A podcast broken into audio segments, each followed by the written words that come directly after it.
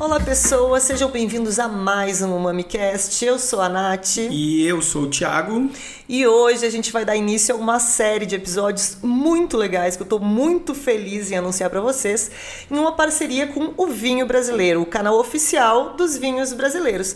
Para quem ainda não sabe do que se trata, pode ir direto lá no Instagram, seguir vinho.brasileiro e entender todos os conteúdos que estão rolando por lá. E eu já vou adiantar, esse aqui é só o primeiro de vários conteúdos incríveis que a gente está preparando para vocês.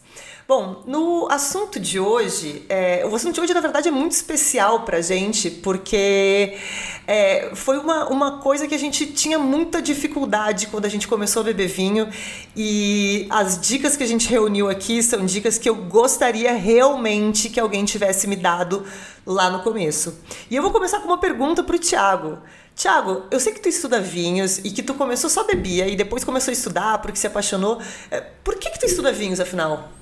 Ah, o, o vinho para mim foi a mesma coisa da gastronomia, né? Eu comecei a estudar gastronomia para comer melhor e gastar menos. E o vinho, acho que é a mesma coisa, né? Uh, entender mais, gastar o mínimo possível, tendo o maior prazer possível. Acho que essa é a ideia que eu tive. Ou seja, aprender sobre vinhos nos ajuda a beber melhor por menos. E eu acho que esse é o objetivo de todo mundo, não importa quanto tempo tá no vinho, né? A gente quer beber cada vez melhor, gastando cada vez menos. E então, hoje a gente trouxe um monte de dicas de ouro para te ajudar a beber bem, gastando menos. E acho que o ponto inicial é o que, que é o principal para a gente saber que o dinheiro está sendo bem investido no mundo do vinho?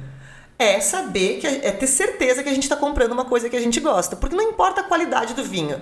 Se a gente compra uma coisa de alta qualidade, mas que não tem nada a ver com o nosso paladar, a gente está jogando dinheiro fora, né? Quantas vezes a gente já comprou vinhos que realmente tinham uma qualidade muito boa, se a gente fosse avaliar pelo lado técnico, mas não era do nosso agrado. Então, entender o que a gente gosta é o ponto de partida mais importante para comprar bem gastando menos. É, e, o mais bacana disso é que uh, tem um vinho brasileiro para cada ocasião e para cada estilo, né? Se parar pra pensar assim, eu acho que o vinho que eu mais tomei foi espumante brasileiro, na minha história, tá? Na tua vida inteira. Olha, vida. eu tô contigo há oito anos e eu, nesses oito anos eu posso te dizer que 70% do que tu bebeu foi espumante brasileiro. Isso, daí depois eu lembro que a gente casou também com espumante gaúcho. Gaúcho. Tá? Depois também churrasco era regado a taná da campanha. Aliás, para quem não sabe, a gente entrou no mundo do vinho nessa coisa mais profunda, né? De vamos estudar, produzir conteúdo depois de uma, de uma visita a uma vinícola na Serra Gaúcha, que por acaso era de espumante Thiago Gamot no, não só no vinho, claro, que era uma delícia, mas em tudo aquilo, naquela, naquele passeio bonito, naquele lugar bonito, porque a gente já falou por aqui e não custa repetir, né? Eu não conheço um lugar feio produzindo vinho. Todo lugar que produz vinho é muito, é bonito, bonito. bonito. Dá vontade de ficar sentado assistindo aqueles vinhedos, e, um dia lindo tomando vinho. Não, e só complementando que daí os churrascos eram regados a taná da campanha. Depois a gente uh, conheceu o, os vinhos de Santa Catarina, que também um, ótimos para a gente comer durante beber durante o verão, depois uh, espumantes do Vale de São Francisco, Nordeste. Então, cada lugarzinho que produz, a gente tirava para uma ocasião especial e a gente conseguiu, acho que, harmonizar com a nossa vida de uma maneira bem coerente até, né? E foi muito engraçado porque o Thiago tá falando isso numa ordem que realmente foi acontecendo, o que já deixa aqui uma uma informação importante. É super normal gostar de uma coisa e um ano depois mudar completamente o seu gosto, o seu paladar, porque a gente muda de ideia, a gente muda de estilo musical ao longo da vida, a gente muda também de vinho favorito. O meus, os meus vinhos favoritos de cinco anos atrás não são mais os meus vinhos favoritos. Eu não estou dizendo nem de marca, tô falando de estilo. A gente vai mudando de estilo, sim, e é super normal. E essa, esse ponto é muito legal da gente entender que nos permitir explorar um pouquinho mais, mesmo que a gente saiba que tem uma coisa que a gente gosta muito agora, se permite explorar um pouquinho mais, porque o nosso gosto vai mudando. E agora eu queria só fazer um comentário antes da gente começar de fato, né? Sobre essa coisa que o Thiago falou de, por um período, os churrascos eram regados a Taná. Mas deixa eu explicar como é que começou, porque os churrascos aconteciam na nossa casa. E eu ficava lá, de longe, assim, porque muitas vezes o churrasco era um dos amigos dele e não queria nem, nem chegar perto. Sabe como é que é churrasco? Cheio de homem, só futebol e esse tipo de assunto não estava interessada. Mas eu via os, as pessoas chegando cada um com um fardinho de cerveja. Cada churrasco que passava, alguém deixava cerveja em casa e trazia uma garrafa de vinho. Teve um churrasco que foi ali que eu vi que a gente influencia os amigos, que eu vi que todas as pessoas que chegaram trouxeram vinho, ninguém trouxe cerveja. E aí o churrasco simplesmente, os churrascos lá em casa simplesmente pararam de ter cerveja e virou apenas churrasco com vinho. Mas vamos começar. É, o primeiro ponto que como eu estava falando, que é muito importante é entender o que a gente gosta, porque isso significa que a gente vai gastar menos, a gente vai não vai desperdiçar dinheiro. E uh, algumas dicas podem ajudar a entender o que a gente gosta, mesmo que a gente não entenda muito de vinho. A primeira delas é entender um pouquinho se o paladar, se o nosso paladar está um pouquinho mais para as coisas adocicadas ou mais secas. Quem ainda não tem muita noção disso, pensa no café. Você gosta de beber aquele café puro, forte, é, sem nada de adoçante, de açúcar, ou você prefere um café um pouquinho mais adocicado, não, não tem tanta tolerância para aquele café muito amargo, é, ou prefere um pouquinho de leite? Vai entendendo nesse sentido. Agora, se você já bebe vinho, você consegue entender se prefere vinho adocicado ou o vinho mais seco. Aí é só procurar no rótulo ou no contrarótulo os termos. Para quem gosta de mais adocicado, os termos meio seco ou suave, e inclusive existem vinhos finos suaves, sim.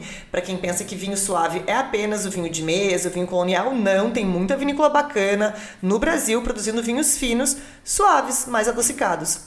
Se você não gosta de doçura no vinho, vai direto no vinho seco. E se for espumante, pode ir direto no Brut ou no Nature, que é ainda mais seco que o Brut. Então aí, primeira dica de ouro para não errar e não comprar um vinho adocicado se você gosta de seco ou um vinho muito seco se você gosta de adocicado. Olhe o rótulo ou o contrarótulo que essa informação ela sempre vai estar tá ali porque ela é obrigatória. Tiago, tem alguma, alguma dica próxima para depois dessa? Olha, eu, eu acho que, que para ter um entendimento legal, acho que estudar um pouquinho, pesquisar um pouquinho sobre as uvas, né, para saber o que, que tu tá afim. Então, ah, eu gosto do vinho mais leve. Aí tu vai tomar uma gamete, vai tomar um, um Pinot Noir, tu vai vir mais para esse lado. Ah, eu quero uma coisa mais encorpada, eu quero uma coisa mais pesada, com corpo mais pesado. Uh, aí tu vai querer uma Taná, uma Malbec, tu vai querer uma Cabernet Sauvignon. Então, é, é muito interessante tu dar uma pesquisada, assim, para entender aonde que tu quer te encaixar. Porque tu, tu, tu pode acabar uh, transformando a experiência numa coisa que tu não tá muito afim porque tu pegou uma uva que não tava no sistema, né? Exatamente, quando a gente quer, é isso que o Thiago tá falando, gosta de, uma, de uma, um vinho mais delicado, mais levinho, não adianta pegar um, um taná vai vai ser um castigo para sua boca. Agora, quem gosta de vinhos mais pesados, mais encorpados, quando a gente fala encorpado é aquela sensação de peso, né, que o vinho dá na boca. A gente sempre faz aquele comparativo de leite. O leite integral seria o encorpado e o leite desnatado seria o leve, sabe? Para entender essa diferença de peso. Quem gosta de vinho mais encorpado, tipo taná, sirá, vai achar muito estranho o vinho levinho demais, porque ele vai parecer uma aguinha. Então, entender um pouquinho o que, que você gosta, o que, que você prefere, de novo, ajuda muito a comprar melhor. E isso vale para vinho uh, branco também, né? Aqui quem gosta de vinho branco mais encorpado pode ir para Semillon, Chenin Blanc, Riesling, o Riesling Renano. Agora, quem prefere o vinhozinho mais levinho, sabe, para beber bem fresco, Sauvignon Blanc faz ótimos vinhos assim, Pinot Grigio faz ótimos vinhos assim.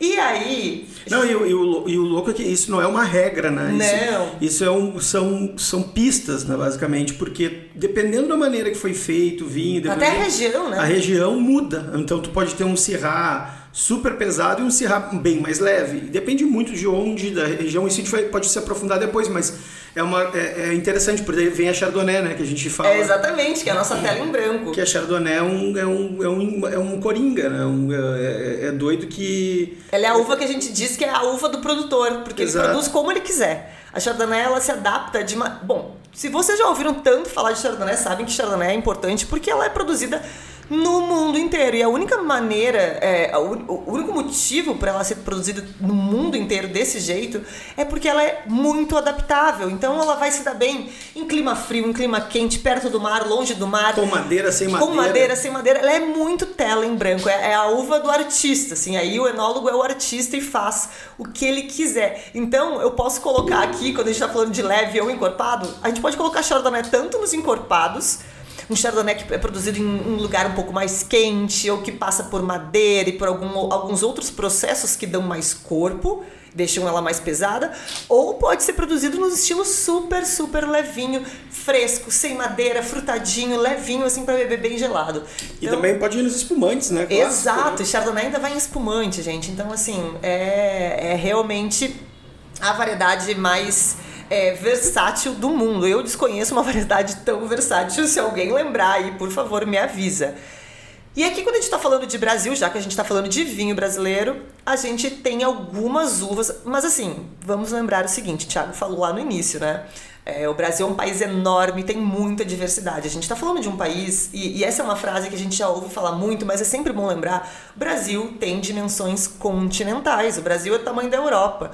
Quando a gente está falando de regiões, se a gente pegar uma pequena região lá no Rio Grande do Sul, a campanha gaúcha, ela tem o tamanho de Portugal inteiro.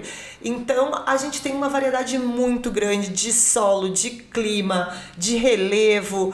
É muita variedade. Então a gente produz um pouco de tudo e cada lugar tem uma aptidão incrível que ainda tem essa coisa da mão do produtor que também dá uma diferença. Então, se a gente for assim falar no geral, tá? Porque tem muita, muita, muita variedade. Se a gente for falar no geral, as uvas mais plantadas no Brasil, é, entre as tintas, são Cabernet Sauvignon, Merlot.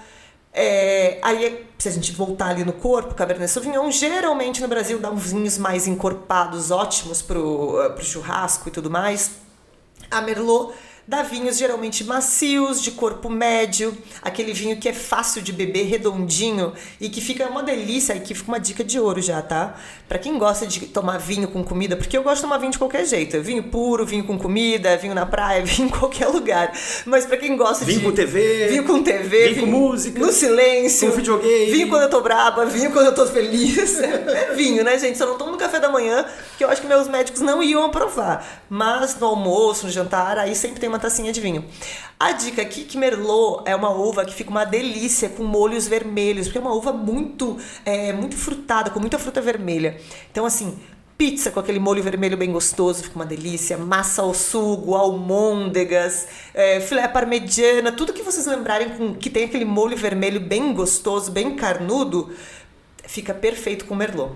Mas seguindo, entre as brancas tem várias variedades, várias variedades ficou ótimo, né? Mas tem muitas variedades plantadas aqui no Brasil que se dão muito bem conforme a região, mas como eu disse antes, Chardonnay é a que reina absoluta porque ela se dá bem em qualquer lugar. Então vai ter Chardonnay dos lugares mais frios lá de Santa Catarina até o Vale do São Francisco, ao extremo na Campanha Gaúcha, na Serra Gaúcha, tem tem Chardonnay no Brasil inteiro. Então ela é a variedade que vocês mais vão encontrar com uma qualidade excelente, porque já já, é produzido em, há muito tempo por aqui e em diversos estilos, como a gente falou, leves, encorpados, com madeira, sem madeira e como espumante, inclusive. Inclusive até como vinhos doces, né? Chardonnay sai como vinho licoroso de sobremesa, mas isso a gente entra em outro momento.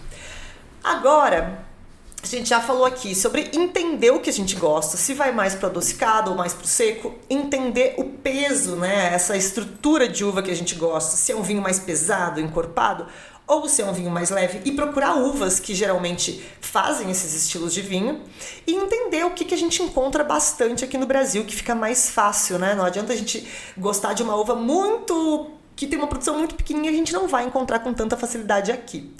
E agora a gente trouxe umas dicas um pouco mais gerais que vão ajudar também. E me ajudou muito no início isso. Te ajudou muito, né? Eu lembro que o Thiago ele tinha uma mania que eu acho que todo mundo aqui já teve, né? Mas a gente. Eu vou usar ele como exemplo, eu vou fingir que eu não fazia isso, só ele fazia.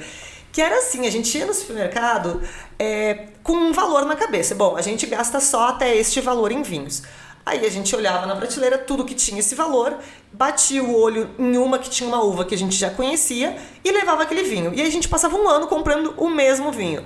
Quando a gente enchia o saco de tomar o mesmo vinho, aí a gente continuava na mesma faixa de valor e passava para uma outra uva que a gente achasse que era parecida ou para a mesma uva, só que de outro produtor. E a gente ia assim. Quando a gente começou a entender um pouquinho, ah, por exemplo, eu gostava muito de tomar é, Carmenère, ou gostava muito de tomar Merlot, ou Cabernet Sauvignon, comecei a pesquisar que outras uvas eram parecidas com essas. Aí a gente começou a mudar um pouquinho de uvas e comprar vinhos diferentes. Então, assim, reunimos algumas dicas que a gente foi aprendendo na marra ao longo do nosso caminho no mundo do vinho. A gente vai listar elas aqui para vocês. A primeira, que é uma curiosidade que talvez é, nem todo mundo saiba, porque tem muita gente que gosta de beber e não está muito preocupado em aprender, porque afinal é isso mesmo que tem que fazer. Só estuda vinho quem tiver afim de estudar vinho. Eu bebo cerveja e não sei absolutamente nada de cerveja. Então eu acho que é super normal que você queira beber vinho sem estudar, sem se, se aprofundar demais, só abrir e beber e beber o que você gosta. Primeira dica é: aquele ano que aparece no rótulo do vinho é o que a gente chama de safra.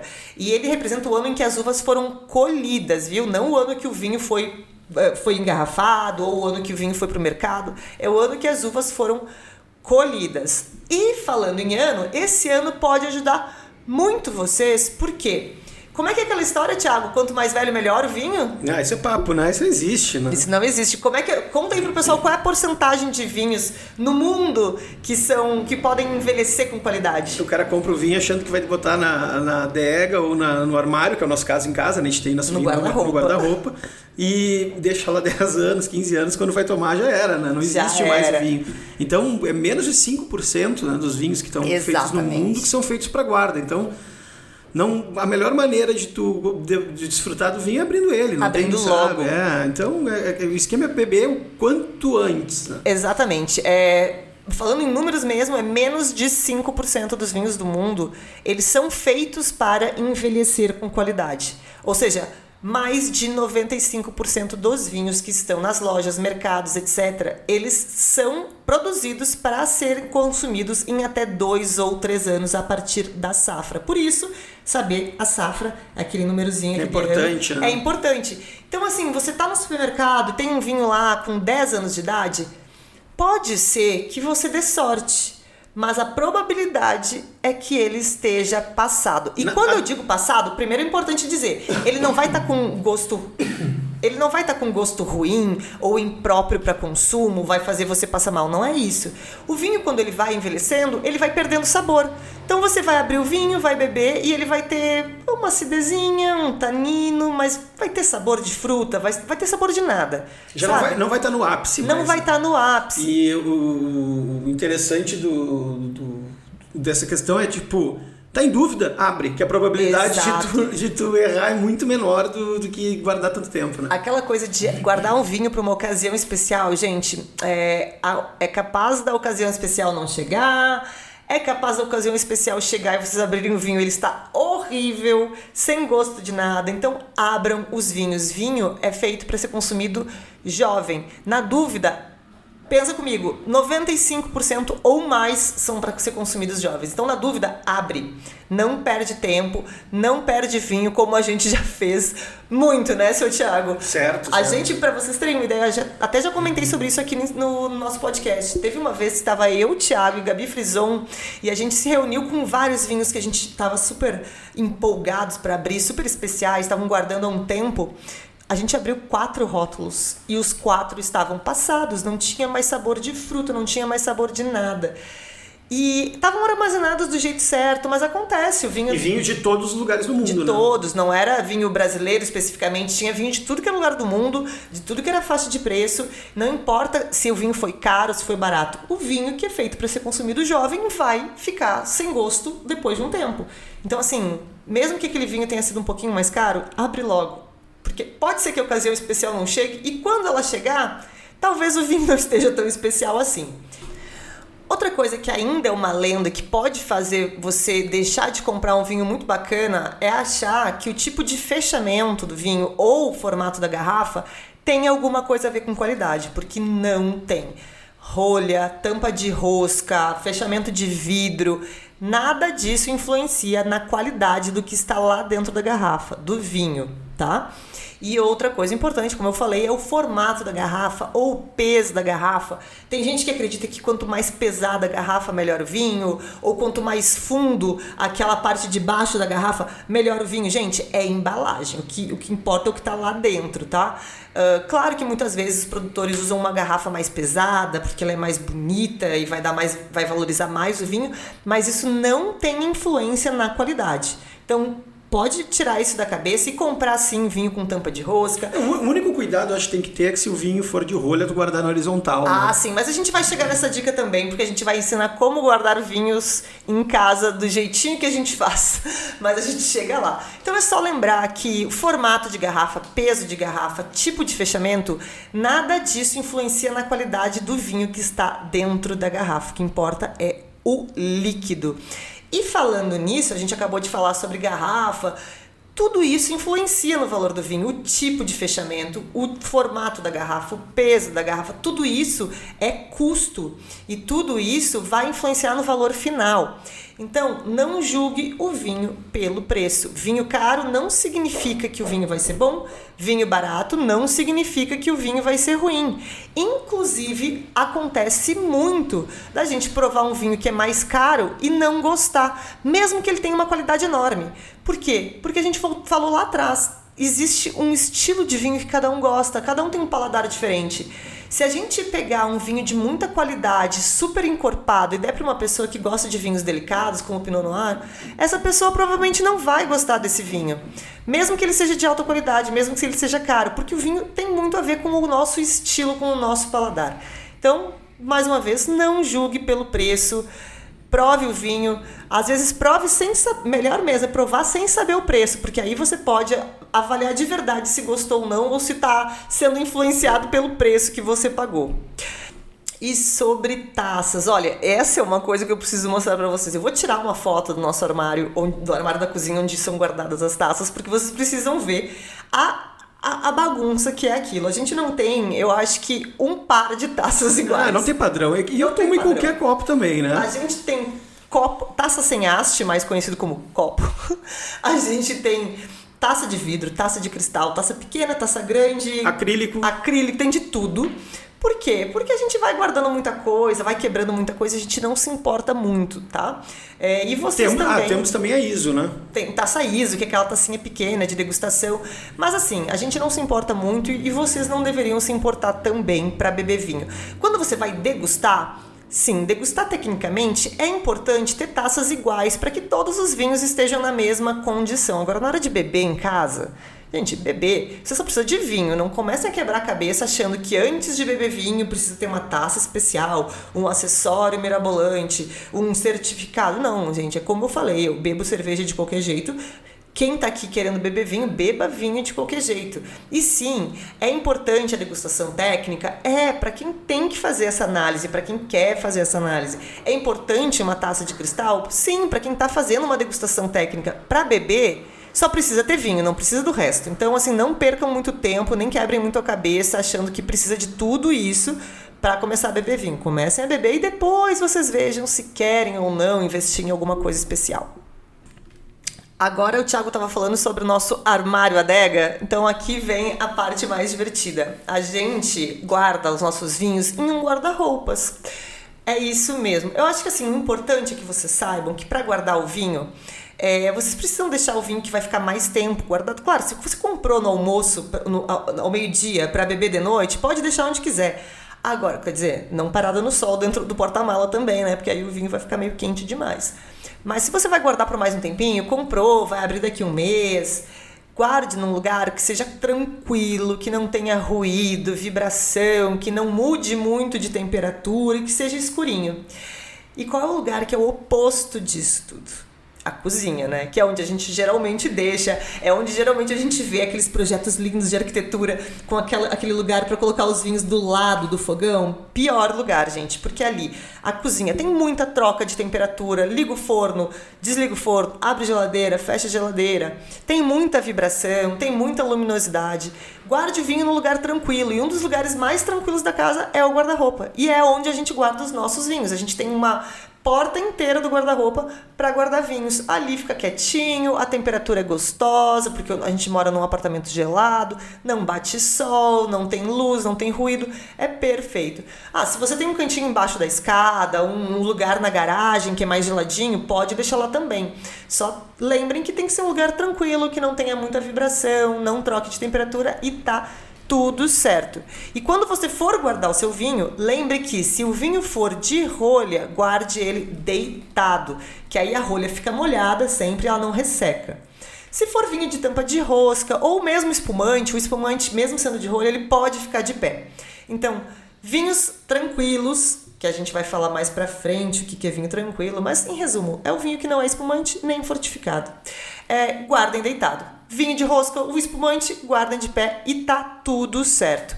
E finalmente, eu acho que esse, é, esse foi o aprendizado que eu demorei mais tempo para ganhar, que é sobre comprar não tenha medo de comprar. A gente, quando não tem muito conhecimento, a gente fica com medo de ser julgado, das pessoas que estão ali nos atendendo acharem que a gente não sabe nada. Mas é justamente para isso que essas pessoas estão ali. Numa loja especializada, ou mesmo num restaurante, peça ajuda para o sommelier ou para o vendedor que tiver disponível.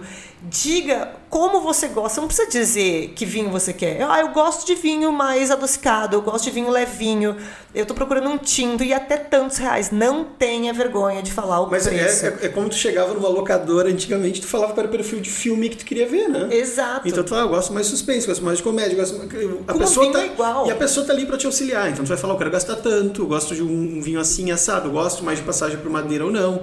E a pessoa vai fazendo essa leitura, ela vai te indicar alguma coisa que com certeza vai casar muito bem para ti. Até porque se todo mundo soubesse, não precisaria dessa, desse profissional ali. Ele, esse profissional tá ali justamente para isso. E não tenha vergonha de falar quanto você quer gastar. Na verdade, essa é uma informação essencial para esse profissional. É, eu quero um vinho até 60 reais desse jeito. Eu quero, e isso em loja ou em restaurante, não tenha vergonha, tá? Isso é bem pelo contrário.